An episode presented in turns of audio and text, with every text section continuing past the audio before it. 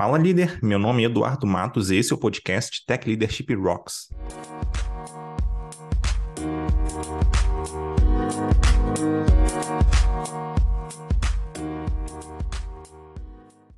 Antes de começar, eu queria deixar um recado. Se você é líder na área de tecnologia, Tech Lead, Engineering Manager, Tech Manager, QA Lead, DevOps Lead, etc., então eu quero te convidar a conhecer nossa formação para líderes de tecnologia na Escola Forja.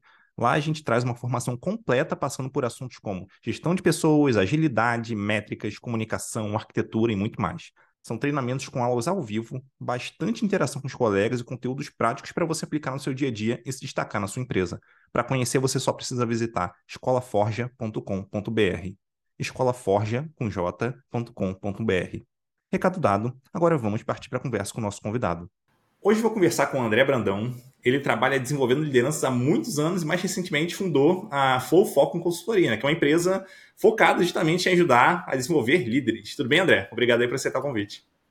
Oi, Edu. Obrigado pelo convite. Tudo bem, tudo ótimo. E você, como é que tá? Tudo bem? Tô, tô ótimo também, cara. Muito obrigado por perguntar. É, e antes de começar o episódio aqui, eu queria pedir para você contar um pouquinho sobre você e tal, para quem estiver ouvindo ou assistindo a gente conhecer um pouquinho melhor. Claro, claro. Então, Edu, eu sou da área de tecnologia há muitos anos, né? Eu, eu, trabalhei muitos anos em tecnologia, passei por umas empresas bem conhecidas aí da, da comunidade, trabalhei no UOL, trabalhei no Walmart.com e recentemente, como você falou, eu desde que eu assumi uma posição de gestão lá em 2008, 2009, eu apanhei, né? A gente sofre, assim, quando assume uma posição de gestão, a gente não está pronto. E foi nesse processo de buscar é, conhecimento, buscar ferramental, buscar entendimento para isso, que eu encontrei é, que eu encontrei conteúdo para isso e me ajudou muito. Eu encontrei treinamento, encontrei bons, bons conteúdos, bons, boas pessoas para seguir. E aí eu falei, pô, em algum momento, assim, quando eu me aposentar da, da TI, eu quero é, ajudar a galera que tiver nesse processo de, de, de migrar para a gestão e de desenvolver conhecimentos de gestão. Quero trabalhar com isso. E eu fiz essa transição de carreira em 2017. Eu estava no Walmart.com na época, estava ali como head de engenharia, cuidava do time que hoje a gente chamaria de SREs, e também estava comigo o time de QA, o time de automação e ali, no finalzinho de 2017, eu saí do Walmart.com e fui para uma consultoria de, de, de desenvolvimento, treinamento e desenvolvimento especializada em liderança.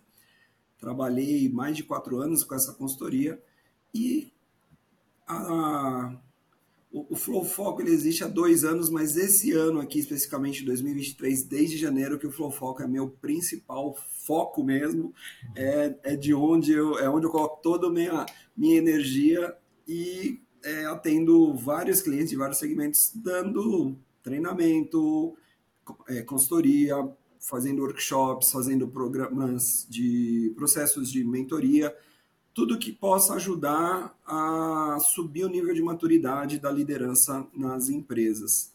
Uhum.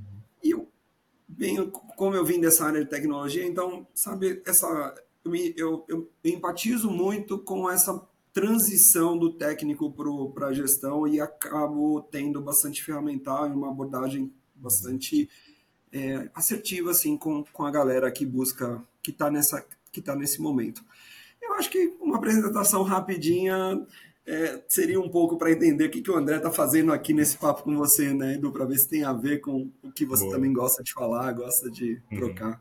Não, com certeza. Acho que tem muito para contribuir aqui. É, excelente. E assim, é, já entrando no nosso tema aqui, né? Então, é como que a gente lida com pessoas com moral baixa ali na equipe e tal. É, até dando um passo antes é, de falar de fato de como a gente lida eu queria entender um pouquinho da tua visão do porquê que é importante pessoas terem uma moral elevada ali no time. Então, isso traz algum benefício, tanto faz, enfim, queria entender um pouquinho a tua visão sobre isso. Cara, é...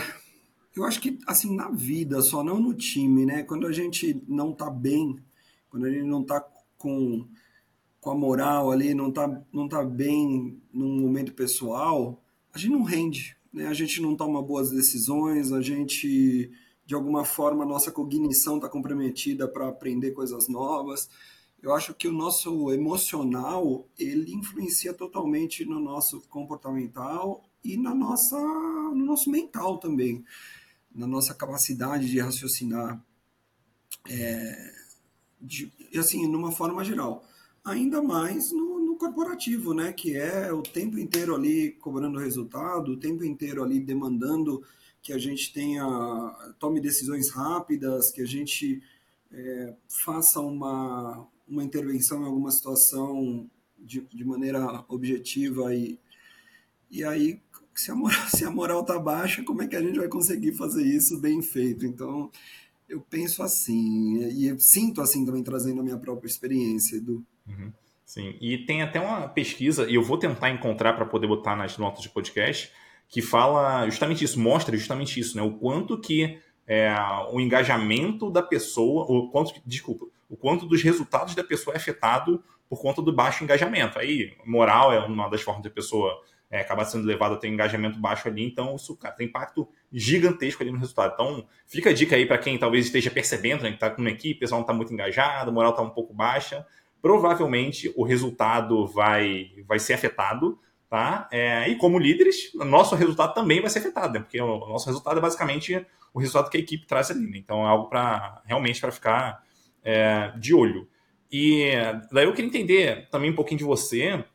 É, quais são normalmente os cenários ali, talvez até que você se deparou aí ao longo da tua carreira e tal, que normalmente costumam baixar a moral das pessoas ali, da equipe como um todo? Tem algum cenário que costuma se repetir assim, que você já viu várias vezes? Ou acho que depende muito do caso a caso? Eu acho que assim várias coisas podem influenciar para afetar a moral do time, várias coisas mesmo. Mas se eu for abstrair e falar de um, de um, de um, um olhar mais, assim, mais, uma visão mais ampla, é qualquer coisa que frustre uma expectativa acaba afetando a moral daquela pessoa envolvida com aquilo. Então, é, expectativas frustradas são grandes, é, são grandes causas de moral baixa uhum. na, nas equipes.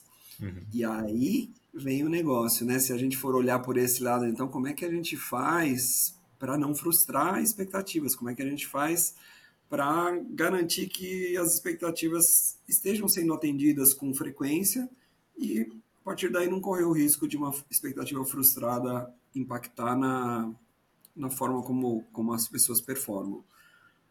É, você concorda? Eu, eu, eu, uhum. tem outros motivos também, mas eu acho que esse é, olhando de uma maneira mais ampla, esse é um dos mais dolorosos, assim. Sim, sim. É, eu acho que é um, um grande resumo, né, do que é, pode, pode afetar a moral da equipe. Mas até acho que um ponto interessante, porque assim, é, quando a gente tem equipes que estão desenvolvendo produto, fazendo um certo trabalho, especialmente equipes que trabalham mais com inovação, né? Então, eventualmente elas vão entregar alguma coisa que ou vai trazer um resultado, vamos dizer assim, zero, não vai trazer resultado nenhum, ou talvez um resultado negativo. Então, é, tal, talvez essas pessoas, enfim, precisam estar um pouco mais vacinadas em relação a esse ponto, né? Então, como, como, é que a gente consegue pegar uma equipe dessa, por exemplo, que trabalha um pouquinho mais com inovação ali, que vai errar, que vai falhar, que é normal acontecer, é, e como é que a gente faz para isso não afetar o moral das ou não afetar tanto, talvez tanto, né, o moral das pessoas? Cara, essa pergunta ela é tão interessante, Edu, e ela vai, ela vai alinhada uma coisa que quando você é, tocou nesse assunto, eu falei, nossa, eu acho importante em algum momento da nossa conversa eu trazer, que é a qualidade do ambiente influencia muito a moral do time. Né? Se o ambiente está tóxico, puta, pode ter certeza que os comportamentos vão estar tá totalmente influenciados. E se o ambiente está saudável, se o ambiente está tá bom, é, a gente também usufrui de, desse bom ambiente.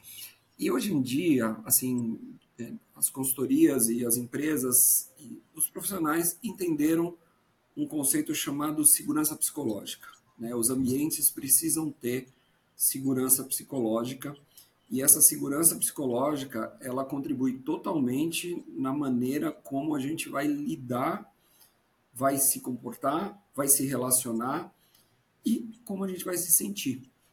Então, quando você fala assim, poxa, um time de inovação é, como é que a gente faz para lidar? Porque é um time que vai lidar com frustrações mais frequentes, né? com erros, com falta de resultados. E aí eu já conecto nessa, nessa história de segurança psicológica, é, onde um ambiente que tem segurança psicológica tem algumas características presentes, né? É uma distribuição onde as pessoas sentem que contribuem de uma forma bem distribuída, que participam de uma forma bem distribuída. E outra coisa bem presente é a maneira como as pessoas nesse time lidam com erros.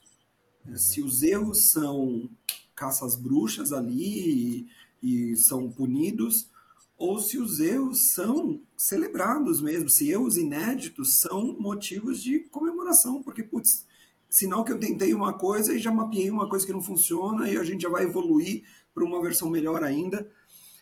E é muito difícil trabalhar isso. Então, eu acho que o time de inovação, mais do que qualquer time, tem que ter uma relação saudável com os erros. Né? Tem que ter não só uma relação saudável, mas uma relação onde seja estimulado é, a experimentação, a experimentação e a possibilidade de, de não dar certo e que os indicadores envolvam isso, né? Quantas vezes a gente experimentou, quantas vezes a gente tentou e não quantos erros, né? A gente gerou. Uhum. Se for para esse lado, a gente começa a olhar para o lugar certo e um lugar que não gera, que pode não gerar frustração, mas que gera satisfação puta, a gente está inovando. Sinal que a gente está tá errando. Se a gente está errando, é sinal que a gente está inovando.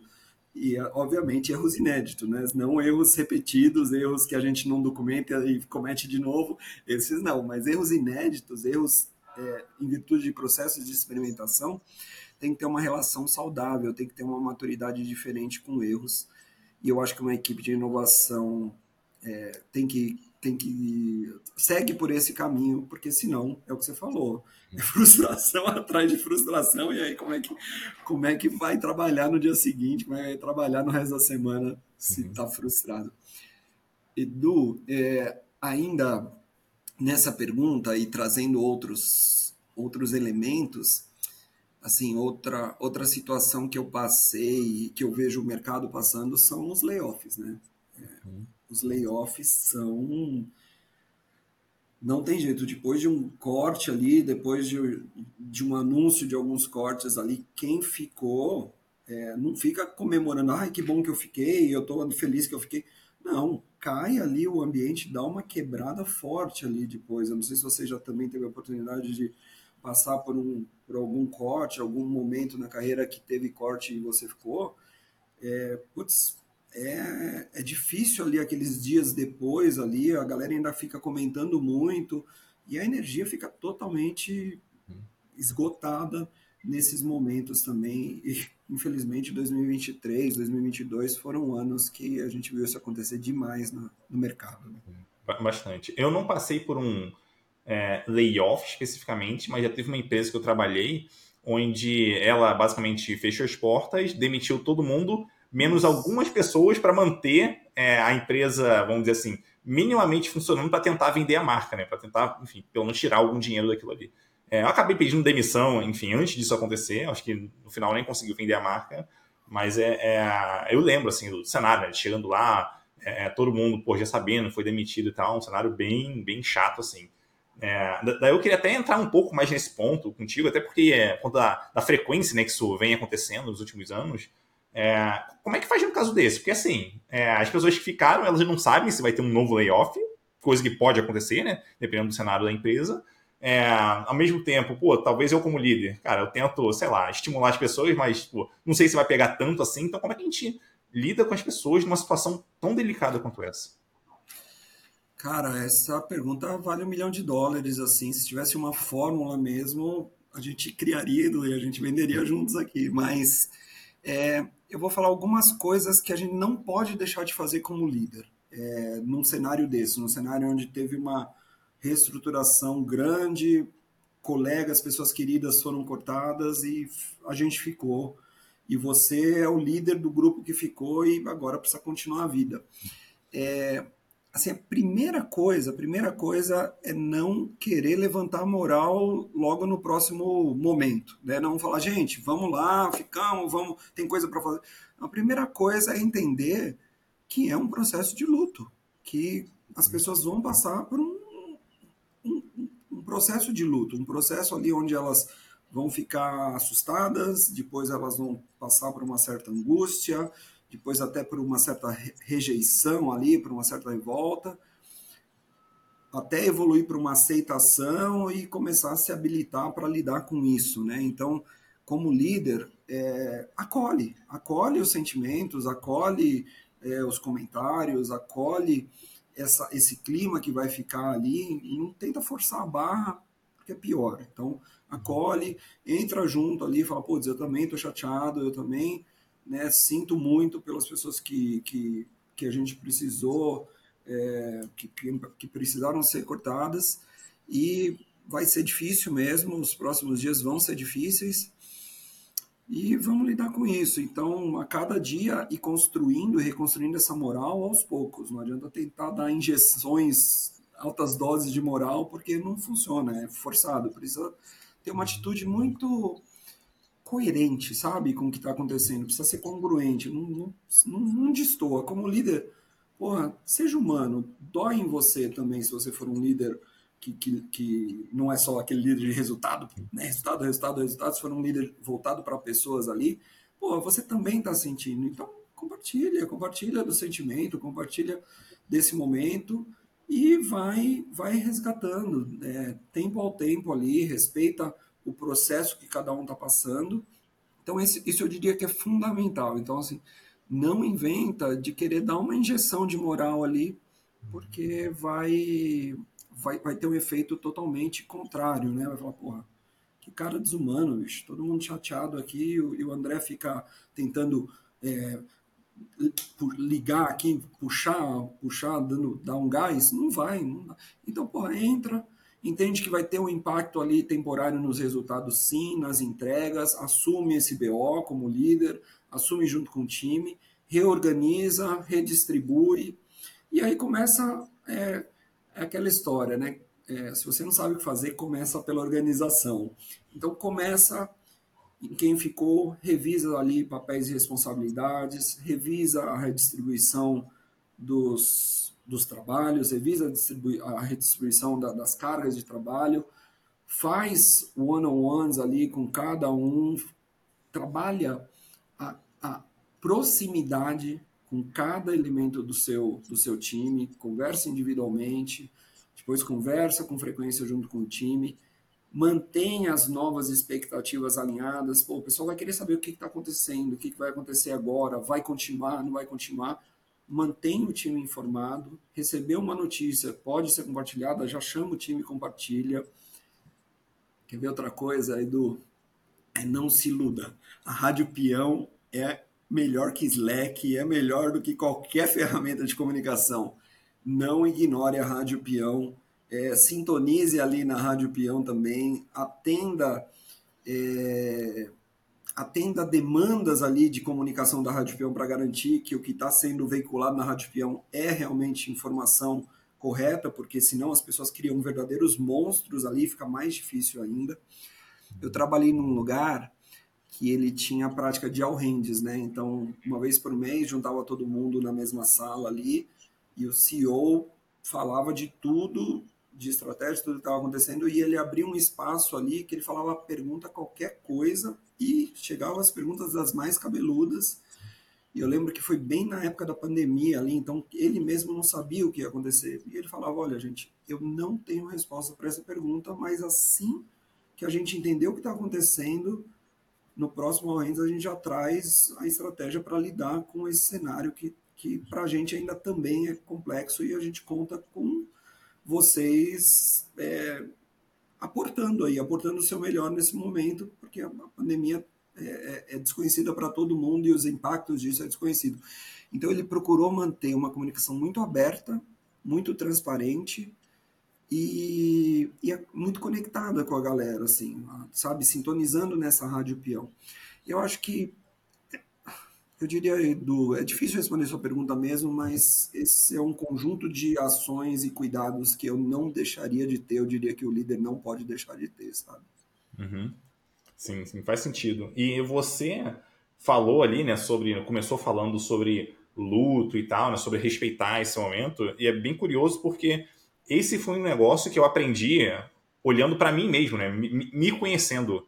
é, um pouco mais ao longo do tempo, porque, enfim, o, o, normal, vamos dizer assim, né, quando a gente, o mais comum, né, quando a gente vê uma pessoa é, chateada e tal, a gente, não, não fica assim, é assim mesmo, a gente tenta de alguma forma trazer a pessoa de volta, mas, cara, isso não vai funcionar. E até olhando para mim já percebi isso, cara, tipo, quando eu fico chateado com alguma coisa, seja no trabalho ou vida pessoal, existe um certo período ali de luto, talvez um dia, alguns dias, dependendo do, do que aconteceu, cara, eu preciso passar por aquilo para poder voltar do outro lado. Então, acho que é, entender que esse período de luto existe e, e, respeitar isso ali das pessoas, cara, para mim isso é super importante, assim. Então é uma forma de é, talvez não trazer aquela, vamos dizer assim, aquela positividade tóxica. Não, é assim mesmo, pô, bora lá, vamos passar os resultados. E é, é sabe, a gente, pô, a gente vai conseguir. Cara, tipo, acho que não é por aí. Então, realmente, esperar um tempo ali para ver com que as coisas se desenrolam e você entender como que a coisa vai assentar, eu acho que é, que é bem interessante, né?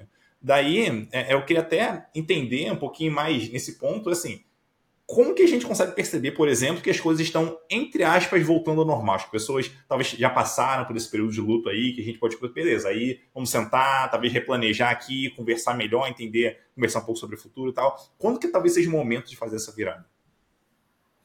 Cara, que pergunta boa. É... Deixa, deixa eu pensar um pouco aqui, resgatar mesmo na, na experiência prática. Uhum. Não quero dar uma resposta de consultor, não. A resposta de consultor é depende, do Depende. eu quero dar uma resposta prática aqui. Eu, eu passei por algumas empresas que tiveram cortes, não tão pesados igual foram esses layoffs, mas que tiveram cortes de orçamento significativos. E eu estou tentando lembrar aqui, mas eu acho que uma, uma evidência que você vai perceber é que o assunto vai esfriando. As pessoas já uhum. não falam mais desse assunto e voltam a falar dos assuntos de trabalho. Voltam a falar das entregas, voltam a falar do, do backlog, voltam a focar nos sprints. Então, eu acho que uma evidência bem clara mesmo é quando o, o assunto esvazia. Né? Uhum. Então, deixa a galera falar, tal. não fica fomentando o assunto, não fica estimulando o assunto, mas observa e sente o quanto que esse assunto ainda está em pauta nas, nos one-on-ones, nas reuniões de equipe, e o quanto que esse assunto já esfriou, esvaziou, e a galera já voltou a falar dos, dos desafios do dia a dia, das dificuldades, das, dos prazos, das, das tretas é, com as outras áreas, das tretas com as áreas de negócio e tudo mais. Você falou, opa, estou sentindo que o time já já está voltando para o trilho do, do business as usual ali, né? É, então, acho que essa, essa é uma evidência bem prática, assim, que, que o líder pode observar e, e sentir, assim. Sim.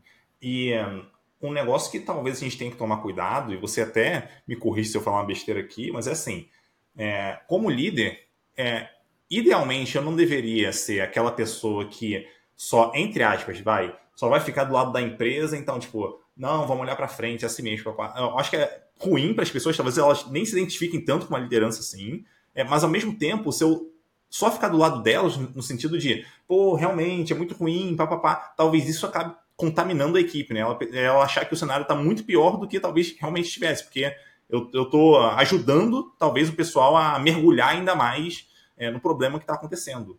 É, daí eu queria entender um pouquinho a tua visão de como que eu consigo talvez equilibrar esse papel, né? De é, acolher as pessoas, entender o que elas estão trazendo ali, até empatizar de alguma forma, né? Trazendo, pô, não, realmente, é, é, eu super entendo, tá sendo ruim para mim também, papapá, é, mas ao mesmo tempo não, não deixar, vamos dizer assim, a gente é, contaminar as pessoas, talvez indo muito além da conta nesse sentido. Então, tem, tem alguma forma de tentar equilibrar isso aí um pouquinho? Pô, Edu, você podia pegar leve nas perguntas aqui, tá, tá, tá bem interessante. Sim, como líder, a gente tem que ter uma certa imunidade a algumas situações ali. A gente não pode. É, a gente não deve se deixar contaminar por, por alguns, algumas coisas. Eu acho que a gente não só tem que ter imunidade, como a gente muitas vezes é o agente imunizante. Será que é isso? Imunizador, imunizante? Eu acho que a gente muitas vezes é a vacina para muitas coisas. Porque a gente está num lugar ali é, onde a gente tem acesso à estratégia e tem acesso né, a, a execução dessa estratégia, então a gente está num lugar onde eu acho que assim uma, um, uma das grandes talentos de bons líderes é saber fazer o filtro. É falar, putz, como é que eu traduzo isso para minha equipe de um jeito que faça sentido e que seja transparente, que seja verdadeiro, e como é que eu também pego isso que está acontecendo na minha equipe e pare por aqui, não deixe isso transbordar para outras áreas e, e seja um é, seja um agente de imunização desse comportamento aqui com a equipe. É, e como fazer isso? Né? Então, assim, eu acho que o líder ele está nesse lugar, sabe? A gente não só a gente tem que ser imune, como a gente tem que ser um pouco mais do que isso. A gente tem que ser o imunizante né, a vacina para comportamentos que podem degringolar e, e aí, enfim, a gente perde o time, o ambiente fica sofrível. Eu acho que o líder tem um, tem um papel fundamental aí. E como é que a gente faz isso na prática? Cara, conversas difíceis, conduzindo conversas difíceis, conduzindo conversas difíceis nos dois, nos dois polos, né? No polo é, quando a gente senta com os nossos líderes, né, os executivos da empresa, depende em qual momento você está ali, se você é, um, se é uma primeira liderança com o seu gerente, se você é um gerente com o seu diretor, se você é um diretor com os executivos, mas sentar com a, a, as camadas ali executivas e conseguir entender qual é a estratégia que está sendo desenhada para esse momento, entender aonde que o nosso time contribui para essa estratégia e traduzir isso para o time de um jeito muito prático, né? Falar, gente, a nossa contribuição tem que ser essa, é esse ponteiro aqui que está todo mundo de olho e que a gente precisa contribuir para girar, para esse ponteiro mexer, e a nossa estratégia é essa, vamos focar, se a gente fizer isso, isso, isso, isso influencia na, na, na mexida desses ponteiros. Então, vamos lá, o que eu falei aqui, é, fazendo um, um catado do que eu falei ter atitudes que imunizam essas, essas possíveis situações, saber filtrar a comunicação de cima para baixo, de baixo para cima, e saber traduzir para o time as ações que mexem nos principais ponteiros que a camada estratégica da empresa está olhando. Né? Quais são os novos indicadores ou os indicadores que a gente vai mexer. E é, eu acho que isso bem comunicado com o time, eu, assim, a, em termos de postura, Edu, tratar todo mundo que nem adulto. Né? Falar, gente, todo mundo aqui é adulto, a gente sabe que tem resultados para entregar, tem é, compromissos que, que, precisam ser entregues aqui para virar esses resultados, e esses resultados virando, a gente começa a virar o resultado da empresa e, e, e ficar sustentável. Eu já trabalhei em, em muitas empresas que você também já deve ter trabalhado em startups que ficam ali operando no prejuízo, em algum momento tem que fazer o break-even ali, precisa equilibrar, e para isso tem vários cortes de orçamento, vários ajustes, e o líder, ele é aquele cara que vai é, executar isso né, na prática. E fazer isso junto com o time, trazer junto com o time, para que o time aporte nisso, tratando todo mundo como adulto, eu acho que é um jeito é, adequado de se fazer. Não diria que é a bala, a bala de prata ou a fórmula mágica, mas eu acho que é o jeito mais adequado assim de se abordar a situação. Uhum. E é aquela coisa também, né? A gente, pô, beleza, tem técnicas ali, forma de a gente lidar com as pessoas, forma de ouvir, sentar, de fato, empatizar ali. Eu acho que isso tudo é importante, mas também é importante, é, na minha visão, quem está numa situação dessa, entender que mesmo que você faça o seu trabalho perfeitamente, isso não vai resolver o problema de uma hora para outra. Então, tem coisas que precisam de tempo para poder passar, então, tempo para maturar e tal. Então, é, é, assim mesmo. Então, se, se, vamos dizer assim, se da noite para o dia as coisas não melhorarem, é assim mesmo. É, o, o, o, caminho, desde que você esteja fazendo o necessário, é, o que você pode fazer também naquela situação, cara, você está fazendo o teu papel ali. Você também não consegue resolver todos os problemas do mundo, né? Entender que a gente não tem uma varinha mágica para resolver tudo. Então, é, é, senão a gente fica doido, né? Tipo, putz, eu tô fazendo aqui, o pessoal não tá voltando. Não, é assim mesmo, leva tempo, tudo bem, sabe? Você tá fazendo o melhor que você pode. Eu acho que desde que a gente tenha, um, vamos dizer assim, a, uma intenção boa no trabalho, cara, acho que as coisas tendem a funcionar melhor. Então a gente não deveria se colocar também aquela carga de, nossa, eu tenho que resolver, senão eu não sou um bom líder e tal. Tipo, não, o caminho é esse, sabe? A gente realmente se preocupar com as pessoas, conversar ali, e, e naturalmente as coisas deveriam se encaminhar numa direção interessante. Cara, isso que você falou é, é assim, espero que o pessoal tenha prestado atenção, porque isso é fundamental. É, a gente está falando aqui, não está falando de coisas exatas, né? A gente está falando de comportamento humano, e o comportamento humano não é uma, uma ciência exata, né? Ah, eu vou fazer isso, a pessoa vai se comportar assim, vou fazer isso, vai se comportar assim. O comportamento humano, é, e muitos especialistas, né, principalmente aqueles que, que falam sobre pensamento sistêmico, é, Peter Senge ali na, naquele, na, na abordagem dele, é muito comum é, é, acontecer o seguinte: piora para depois melhorar. Então, tem algumas ações que o líder toma ali que, num primeiro momento, os primeiros resultados vão ser até piores do que antes, e só depois que começar a rodar que vai pegar velocidade e melhorar. Então, isso você falou importantíssimo. O líder precisa ter sangue frio ali para falar, cara, não vai começar a gerar resultado logo na primeira ação, na próxima ação, no primeiro mês. Muito pelo contrário, a tendência é que piore e segura a sua onda. Ali é a, tal da resiliência ali, segura, respira, sangue frio, porque a, a, assim, pode, pode pesquisar. A maioria dos ambientes, eles primeiro pioram quando tem mudanças drásticas assim, para depois começar a melhorar, para depois mexer nesse ponteiro. Cara, isso que você falou é importantíssimo ter em mente. Então, líderes não sofram, não. É, sabe, putz, ainda não deu, deixa eu tentar outra coisa. Não, insiste um pouco mais naquelas abordagens que você está tendo. Tende a piorar um pouquinho, mas você mantendo a consistência, aí vai equilibrando e depois melhorando. Então, frieza, Opa. paciência é palavras, são palavras-chave aí. Com certeza. E, um outro ponto que eu queria tocar contigo é o seguinte: você comentou aí, né, sobre a liderança, ela ser aquela vacina, ela que vai, vamos dizer assim, é, buscar se comunicar de uma forma que seja interessante ali, né, para fazer as coisas evoluírem da melhor forma possível.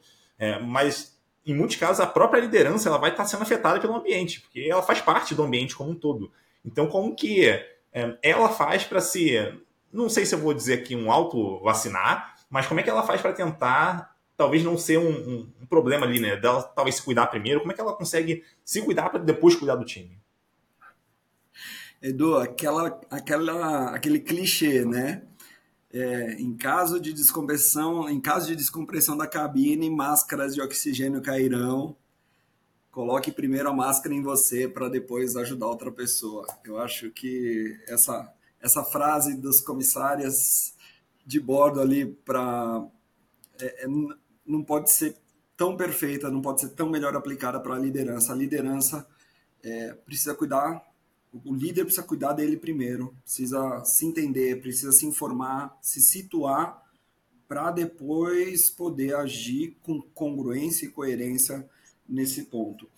Eu, eu faço mentorias né, de liderança e antes de sair falando de ferramentas, antes de falar de conceitos, é, a primeira conversa é voltada para autodesenvolvimento, autoliderança, auto-percepção, é, é para esses ajustes, né? Pô, quais são os seus pontos fortes que você manda muito bem, que você performa mesmo? Quais são esses pontos? Quais são os seus pontos de atenção que você de vez em quando tropeça e que você precisa mitigar cada vez mais? Quais são suas estratégias de aprendizado? O que, que você, como é que você gosta de aprender? Com qual frequência isso está na sua agenda para você continuar aprendendo. Então, cara, o líder ele é, precisa primeiro olhar para si, cuidar dele e ter isso na agenda mesmo, ter um olhar com, com data e hora marcada e, e recorrência para ele cuidar dele e para poder saber cuidar melhor do time, né? É, vou, vou, vou pegar a pandemia como exemplo, né? Quem eram os primeiros a tomar vacina, quem tinha prioridade de tomar vacina? As pessoas da área, é, da área de saúde. Eles eram os primeiros da fila a tomar vacina, para depois começar a liberar com as pessoas com comorbidade, depois os, os idosos, aí foi tendo todo um programa vacinal. Mas primeiro os profissionais que estavam cuidando de todo mundo. Então, na liderança, não é diferente. Assim, primeiro, porra, cuida de, de você, E a empresa também, se, se alguém está ouvindo aqui e tem uma posição executiva, meu, cuida dos seus líderes nesses momentos que precisa trabalhar moral.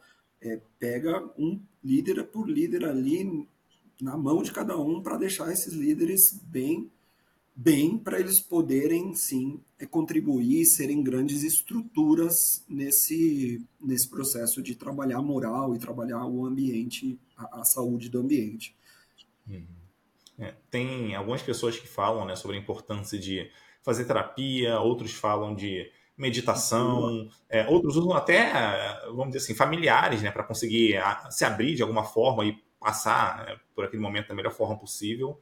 É, eu gosto de chamar isso de rede de apoio. Né? Então, você tem uma rede ali que vai te apoiar de alguma forma. Pode ser a família, mas não necessariamente. Pode ser, um, sei lá, um colega de uma outra empresa, talvez alguma pessoa que você se conectou bastante, que entende é, é, que você está passando, que pode te dar aquele apoio naquele momento. Pode ser talvez um grupo de pessoas ali, uma mentoria, por exemplo, uma pessoa que está mais próxima ali também consegue ajudar com isso. Enfim, acho que é, ter alguma forma de conseguir colocar para fora é, aquele sentimento que, que a gente está tendo, para até entender melhor é, o que, que, é aquilo e como que a gente consegue lidar, acho que isso é um passo fundamental. Se a pessoa guardar isso para ela, a chance de dar problema, não só para ela, mas também para a própria equipe dela é muito grande, né? Então, eu acho que é, nesse primeiro momento, colocar isso na mesa e tá, beleza, deixa eu lidar com isso aqui, é um próximo, no próximo passo, de fato, eu vou né, é, conversar com a equipe aqui. Né? E isso costuma não ser muito fácil de fazer, né? Às vezes as pessoas tipo, tendem a guardar, tipo, não, não posso abrir, tem que guardar, eu sou líder, tem que ser forte, papai. Tipo, é um ser humano, como outro qualquer. Então, faz parte a gente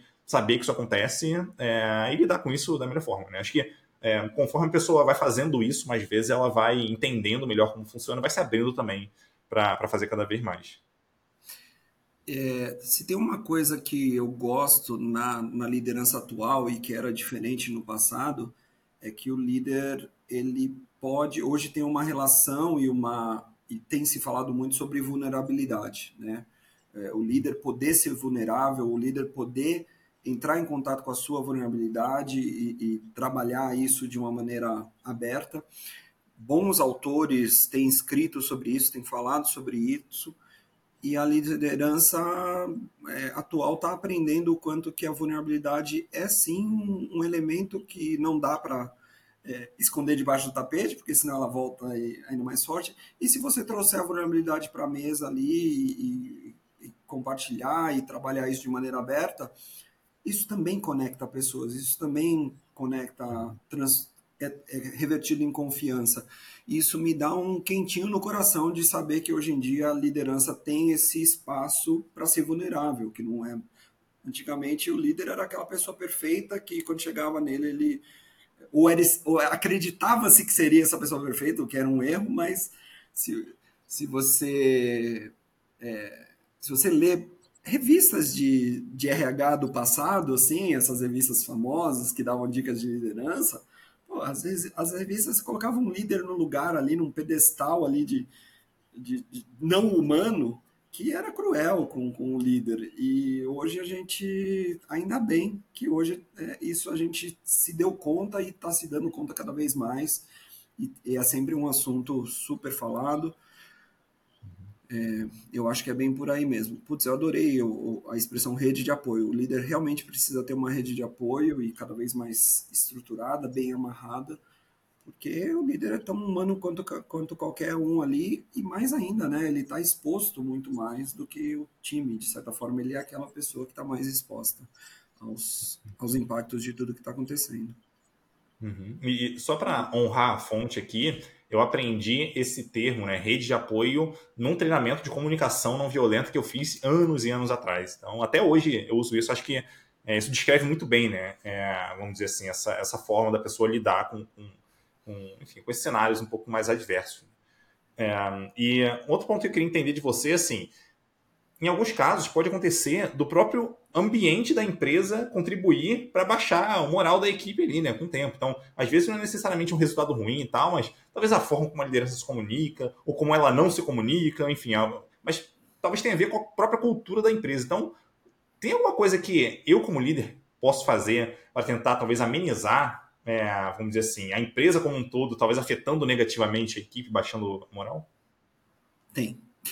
Tem. É assim, é Eu, e, eu, e, é muito comum, tá, Edu? É, é, a empresa ter ali um ambiente um pouco desafiador também, que, que, que traz é, elementos ali que deixam mais difíceis. E eu, eu acredito muito é, em líderes que formam meio que uma bolha de excelência nessas situações. Tipo, cara, não interessa se tal pessoa, se a maioria das pessoas são assim ou tratam as pessoas assim. Aqui no nosso time a gente vai combinar de se tratar assim e de ter esse tipo de combinados e de respeito. Então aqui nesse time é, a gente não vai justificar de falar, ah, mas aqui é assim mesmo, aqui é sempre assim. Não, aqui no time a gente escolhe fazer de um jeito diferente, de um jeito que faça sentido. E eu, eu já vi bons líderes em empresas é, passando por situações difíceis que ele conseguiu construir com o time dele uma, uma bolha de excelência mesmo, que é, meio que blindava assim, de algumas coisas, protegia de algumas coisas, e, e, e a equipe gostava de trabalhar ali, mesmo sendo uma empresa difícil, uma empresa é, de, de, resultados agressivos, ou que é, costumava até ser conhecida no mercado como agressivas, tinham líderes ali que escolhiam fazer diferente, escolhiam fazer de um jeito que fazia sentido e deixava mais humano, e formar uma bolha de excelência. Eu acredito muito nessa abordagem, eu já vi isso acontecendo. É lógico que, como toda bolha, ela pode crescer ou ela pode estourar, mas é um recurso, é uma opção que você tem. Ou é, a outra opção é, é, é, a mais difícil, né? É ficar lidando com, com os, os dardos que vêm do ambiente difícil. Então, eu acho que uma opção é essa, cara, se fecha com seu time ali para fazer o seu, para fazer de um jeito que seja respeitoso, de um jeito que seja humano, de um jeito que seja é, claro, transparente, que as pessoas tenham acordos ali combinados de comportamentos entre elas e que certos comportamentos não sejam tolerados, falta de respeito, é, machismo, é, e todos os, os, outros comportamentos que não tem mais espaço, mesmo que a, ah, essa empresa tem uma cultura machista. Cara, aqui no nosso time a gente não vai permitir, não vai tolerar qualquer coisa desse tipo, a gente vai ser muito é, incisivo com isso e nesse time não vai ter. E aí quando você mal percebe assim, é, realmente criou ali um ambiente que acaba transbordando e influenciando outros e influenciando, porque a cultura nada mais é do que o comportamento das pessoas repetido consistentemente. Né? Uhum. E aí, quando você faz uma bolha de excelência e prova que um conjunto de comportamentos pode ser, pode fazer resultado, pode, pode ser interessante, outras pessoas falam, pô, o que, que o André tá fazendo? Pô, o que, que o Edu tá fazendo ali com o time dele? O Edu, me conta que você tá falando, cara, eu tô fazendo isso. Caraca, eu vou fazer, mas meu, a empresa, cara, a empresa, eu preciso continuar atendendo as expectativas dela, dando resultado, e eu posso fazer isso desse jeito, estiver funcionando. Então, às vezes, isso transborda, isso faz uma, faz uma transformação interessante. Hum, às vezes não, às vezes não, não é possível, e aí, tchau e bênção para essa empresa tóxica e para essa cultura tóxica, e vai para um outro lugar que tenha mais alinhamento de valores com o seu, e leva o seu time junto com, com você. Sim, o, curioso é que isso pode funcionar para os dois lados, né? Talvez até a cultura da empresa seja muito legal, mas dentro daquela equipe, cara, a cultura é horrorosa, assim. Então, tem que tomar cuidado é, também. É verdade. Exatamente. E, né, eu já, meu, acho que eu vejo isso em toda a empresa. Às vezes a empresa tem uma cultura legal, incrível, mas tem uma equipe ali que, putz, grilo, é, passa a pizza por baixo da porta ali, que eu não quero. É, é tóxico de, é verdade, exatamente o contrário. Total, total. Sim. E uh, no livro Nove Mitos no Trabalho, eu não vou me recordar agora quem é o autor, mas vou botar o link na, nas notas do podcast também. É, se eu não me engano, no primeiro capítulo, tá? Se não me falha a memória, ele fala justamente isso, né? De que é, ele até talvez um, não sei se um pouco polêmico ali, mas baseado em estudo e tal, no que ele fez, ele fala que a cultura da empresa não importa tanto para a satisfação da pessoa que importa, na verdade, é a cultura da equipe.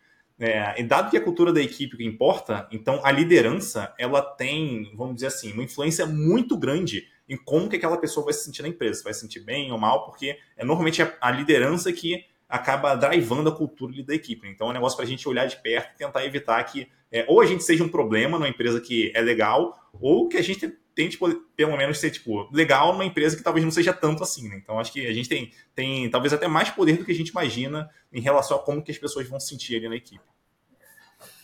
Eu eu acredito muito nisso e não só acredito, eu, eu vejo isso consistentemente. Agora, como consultor, as pessoas elas elas sentem a cultura da empresa através da sua liderança mais próxima, da sua liderança mais direta. É, e as pessoas também, elas geralmente não pedem demissão da empresa, elas pedem demissão daquela liderança que elas não estão suportando mais. É verdade, é verdade. A liderança que está mais próxima da, daquela pessoa é a, é a que vai ser a, a representante ou a porta-voz da cultura, né? E às vezes é uma liderança completamente alinhada com a cultura, e a cultura é boa, é uma liderança zoada uhum. e deixa ali o time totalmente desmotivado e com a moral zerada, né?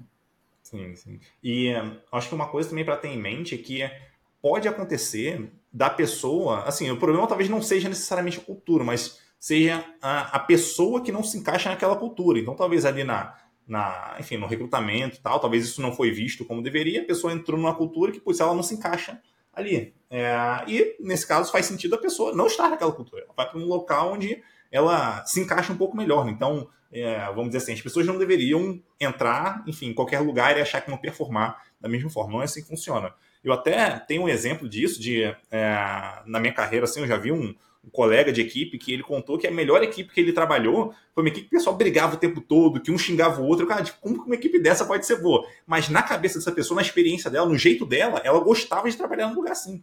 Então, a partir daí eu percebi, não, beleza, então existem pessoas que pensam talvez muito diferente de mim em relação ao que é uma equipe ideal, e eu acho que não tem problema nenhum, né? Então, cara, que a gente busque uma equipe, uma empresa que tenha a ver realmente com a forma como a gente é, vamos dizer assim, gosta de trabalhar e não necessariamente eu tenho que me encaixar aqui, porque senão tipo, eu estou errado. Tipo, não, não necessariamente é assim. Claro que a gente vai, vamos dizer assim, o, o encaixe nunca vai ser 100% perfeito. Ó. Acho que vai precisar de uma concessão, talvez de um lado, um pouquinho do outro também, mas de maneira geral, cara, a gente deveria buscar algo que tem, vamos dizer assim, está minimamente alinhado com aquilo que a gente acredita. Cara, você me falou disso e eu lembro de uma equipe assim incrível que eu trabalhei é, para você ter ideia, uma das pessoas que estava nessa equipe é o, era o Jefferson da Linux Tips. Ele era um, o lead cidade minha ali daquela equipe. E a equipe se tratava assim, o, o, o, o adjetivo que mais usava ali era arrombado. Arrombado para um lado, arrombado para o outro. Você é um arrombado, não sei o que lá. E, cara, a equipe tinha uma moral incrível, altíssima, performava, um cobria o outro, um ajudava. Cara, e, e, e, era assim, se você olhasse de fora e não conhecesse as pessoas, falava, cara, que desrespeito. Não, era autenticidade para todo lado ali, naturalidade e, enfim, é, eu tô rindo aqui porque eu tô lembrando exatamente, assim, deles, das reuniões e, e era daí para pior, assim, Edu, mas, cara, era uma equipe que trabalhava super bem junto, mas era esse ambiente caótico, caótico mesmo. É, às vezes acontece. E, e um ponto ali também para a gente, quando a gente fala de moral e tal, é, é justamente, um, assim, eu como líder, pelo menos essa é uma forma que eu, que eu gosto de tentar abordar né, as pessoas ali, é de, assim, situações adversas vão acontecer, então talvez até um, um, um dos meus papéis como líder é ajudar essas pessoas a se tornarem mais resilientes, né, para quando eventualmente alguma coisa acontecer, ela, vamos dizer assim, contornar aquilo da melhor forma possível. Daí eu queria entender um pouquinho de você, o que, que a gente, como líder, consegue fazer para ajudar a pessoa a se tornar de fato mais resiliente aqui, né? Problemas que acontecer, talvez o resultado não veio.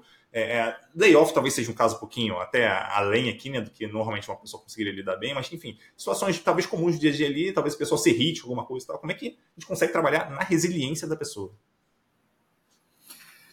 Cara, eu eu, esses dias eu estava conversando com um grupo que eu estava dando treinamento e um dos assuntos foi resiliência e eu encontrei um, um, material de Harvard sobre resiliência que talvez tenha sido o mais prático assim e, e eles falavam de três elementos que contribuem muito para a resiliência.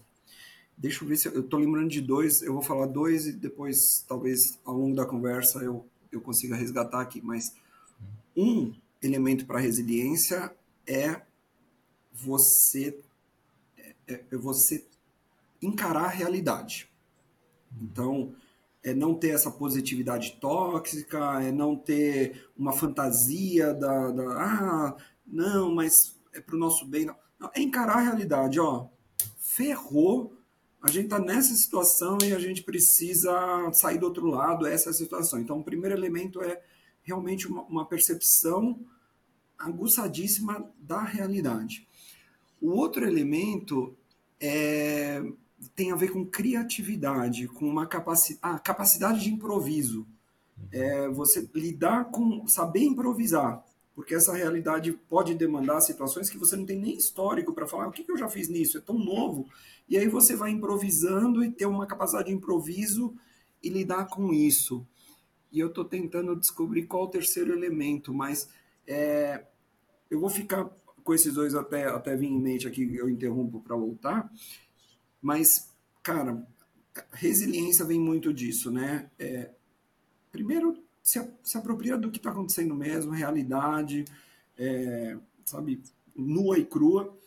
E a outra é discute o que, que a gente faz ali, é, improvisa, faz pequenas ações rápidas ali, pequenas é, iniciativas que isso isso faz, isso contribui muito para a resiliência. O contrário disso também é verdade, né? Se você ficar fantasiando ou positividade tóxica, isso é isso não tem estrutura, isso desaba. E você não tentar nada diante do que está acontecendo também é, é, derrota, né? Puta, eu não tento nada, vou ficar aqui, ah, vou ficar quietinho aqui. Não, não adianta, você tem que improvisar. Eu acho que a resiliência vem muito desses elementos aí. Eu gostei muito desse, desse artigo. Eu achei bem interessante você mencionar sobre essa capacidade de improviso, porque é, às vezes a gente acha assim, né, que ah, líderes vão, sei lá, é, é, só eles seguirem essa cartilha, fazerem isso, pô, tem uma gestão de pessoas, tem boas práticas, papapá, tudo vai dar certo. Só que a chance de dar certo é muito baixa. Então a gente, como líder, a gente já precisa ter alguma abertura para essa capacidade de improviso, porque eventualmente alguma coisa não vai estar tá, é, muito bem documentada, no sentido de, putz, como que a gente resolve esse tipo de problema? Cara, talvez não tenha uma boa prática aqui, a gente vai ter que fazer o melhor que a gente acredita que precisa fazer.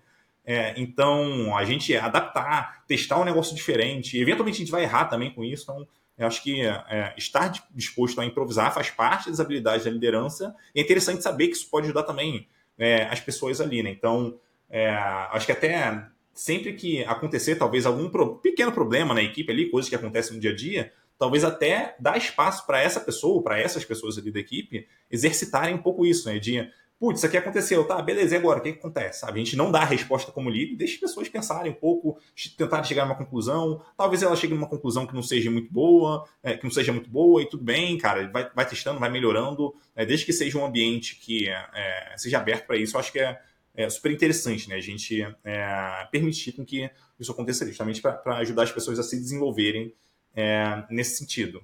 É, só para completar, a fonte disso é a Harvard Business Review, né, a HBR.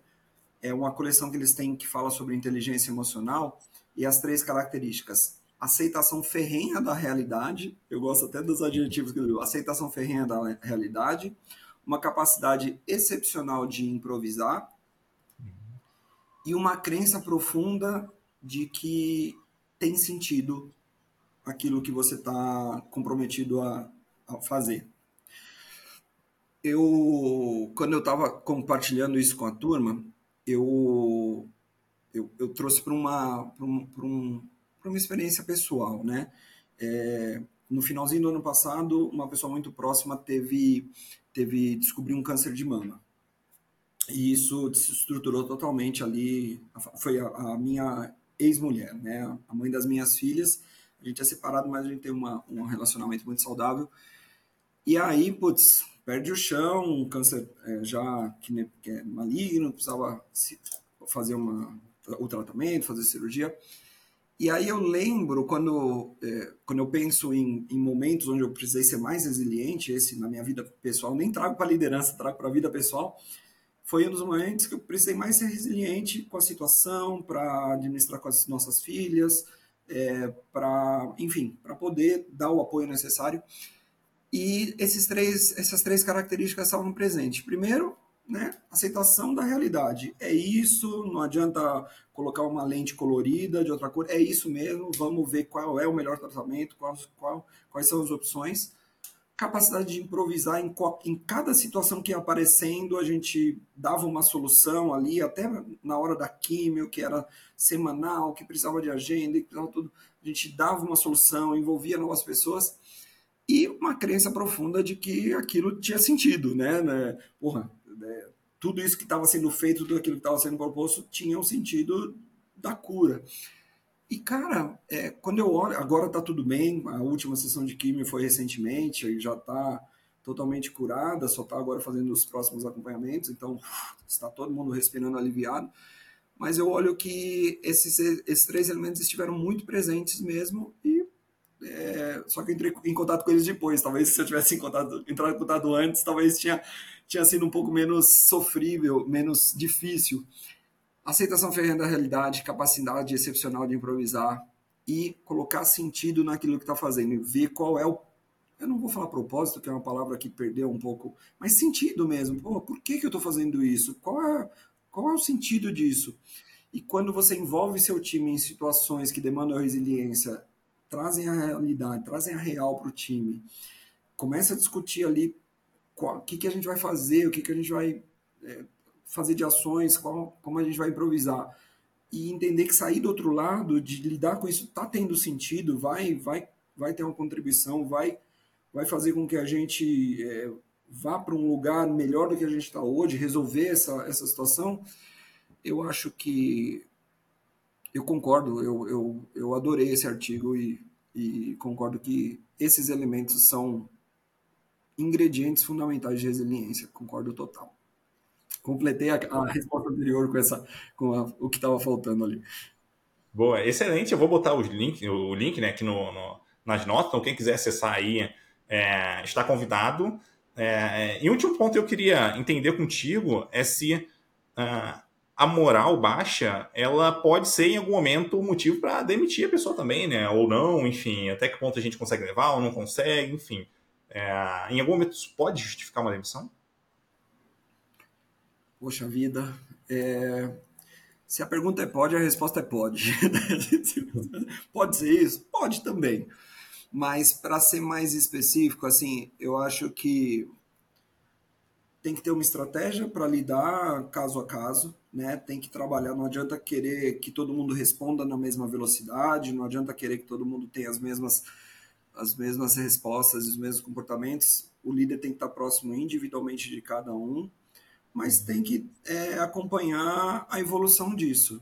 Se a pessoa não consegue evoluir e, e escolhe ali ficar na reclamação, ficar é, criticando tudo, ficar na resistência, ficar é, não sair desse lugar e, e essa, essas escolhas geram impactos, geram consequências e se isso não estiver contribuindo para o time, não estiver contribuindo para os resultados, é, infelizmente, sim, é, é, considerar ali é, ou mudar a pessoa de, de área para uma área que ela mude de áreas ali, ou também é, desligar, fazer o desligamento da pessoa, porque realmente tem gente que não reage mais, tem gente que já passou por tanta coisa, que não acredita mais que tem sentido aquilo, que não fala, cara, eu não, eu não boto mais fé nessa empresa, Edu, eu acho que essa empresa não, não, não acredito mais. E aí você ajuda a construir uma visão para essa pessoa do que, do que dos possíveis caminhos, mas a pessoa escolhe não acreditar mais, não achar que é possível, não colocar mais energia para isso, uhum. num, numa conversa muito difícil, mas também muito ela fala, cara, então não faz sentido você estar tá aqui no time porque você não está colocando, não tá não acredita e não vai colocar energia para isso. Então tem uma conversa e fala, cara, vamos encerrar por aqui e espero que você encontre um lugar que faça sentido você colocar o seu conhecimento e a sua energia, porque aqui você escolheu não colocar mais. É, eu acho que, que, que, sim, pode ser sim um, um, pode ser uma consequência de uma pessoa que não é, não vê mais como reagir a situações assim. É a consequência uma das mais difíceis, mas também é, é uma possibilidade e o líder tem que é, tratar isso com a maior maturidade possível, com a maior transparência e, de novo, tratando aquela pessoa como adulta ali, né? É, sem, sem passar a mão na cabeça, tratando, é, entendendo ali os, as escolhas e consequências que estão dentro da, das escolhas comportamentais que a pessoa está tendo. Faz parte. Mas eu acredito muito, primeiro, no, no resgate, no resgate da moral, no resgate das pessoas. É, acredito muito nisso. Eu acredito que a liderança tem esse, tem esse, é, esse lugar permitido pelas pessoas de, de, de, de encontrar com elas nesse lugar aí. Mas se, infelizmente, desse lugar a pessoa não escolher sair dele, aí sim, infelizmente é uma, é uma opção. Sim, sim. E para finalizar, eu queria pedir para você deixar uma mensagem final para quem estiver ouvindo aqui ou assistindo a gente. Se quiser fazer um jabá também, pode fazer um jabá e fica super à vontade. Bom, eu vou pedir para as pessoas seguirem ali o meu perfil é, da empresa, arroba flow underscore foco no Instagram, no Twitter, flow foco tudo junto. Eu faço pequenas pílulas ali dessas, desse tipo de conteúdo. É, me apresentar para as pessoas que tomam decisão na sua empresa de programas de treinamento, de programas de mentoria para eu poder levar isso para a sua empresa de uma forma estruturada, modular ali e te ajudar a evoluir, a amadurecer como líder. E eu acho que é isso, assim, de jabá, não vou ficar fazendo muita propaganda, não. Eu, eu, eu acho que por esse caminho vocês me encontram, mantêm contato comigo. E, cara, o que eu quero mesmo é agradecer. Pô, te conheci ali no, no evento de sábado e já recebi um convite para participar do seu podcast com tanta generosidade. Eu adoro assim poder trocar. É, suas perguntas foram muito interessantes mesmo. É, me, me forçou a, a ir buscar, não só na experiência, mas nos conceitos. Então, pô, muito obrigado, Edu. Acho que é isso. Obrigado, um abraço para todo mundo que ouviu, participou desse, desse episódio. Falou, muito obrigado, muito legal bater esse papo aqui contigo. Vou deixar todos os links nas notas de podcast, então quem quiser acessar Twitter, Instagram, vai estar tudo aqui do André. Muito obrigado, André. A gente se vê por aí, cara. Um abraço e até a próxima. Valeu, Edu. Um abração para você também. Até a próxima.